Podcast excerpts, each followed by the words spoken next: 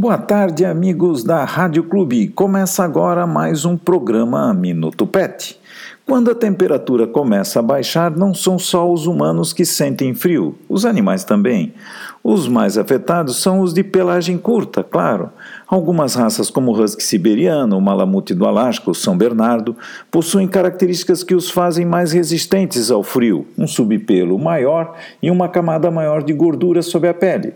Podemos observar que no frio algumas doenças aparecem com maior frequência. Assim, devemos preparar nossos animais para o inverno.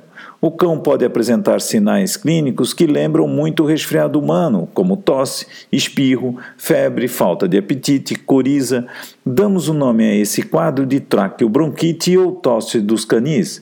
Essa doença pode aparecer em qualquer época do ano, porém há maior predisposição nos meses frios pela baixa temperatura. A doença pode ser causada por uma bactéria e é altamente contagiosa entre os cães através do contato direto entre os animais. Além das doenças respiratórias, os animais idosos com problemas osteoarticulares, como artrose, calcificações na coluna ou hérnia de disco, passam a sentir mais dor quando expostos a baixa temperatura. Choques de temperatura, como dar banho e secar o cão com secador, em casa ou pet shop, e sair em seguida com ele na rua, poderá ser prejudicial, seja ele jovem ou não. Aconselha-se tomar os seguintes cuidados no inverno: evitar banhos em dias muito frios e diminuir a frequência de banhos no inverno. Manter a pelagem do animal mais comprida, evitando tosas muito baixas. Colocar roupa no cão de pelagem muito curta, caso ele, claro, se ressinta muito de frio. A maioria dos animais não se dá muito bem com essas roupas. Cães grandes e gatos não toleram roupas.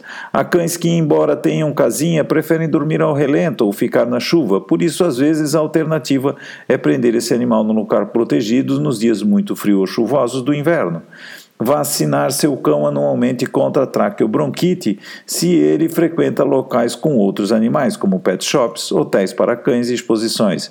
Providenciar uma casinha para seu animal caso ele viva em um quintal ou deixá-lo preso num local abrigado, como uma garagem, lavanderia ou mesmo dentro de casa, quando a temperatura estiver muito, de ba muito baixa. Assim, quando você estiver quentinho embaixo dos cobertores, poderá dormir tranquilo com a certeza que seu cão não está passando frio. Voltamos amanhã com mais um programa Minuto Pet.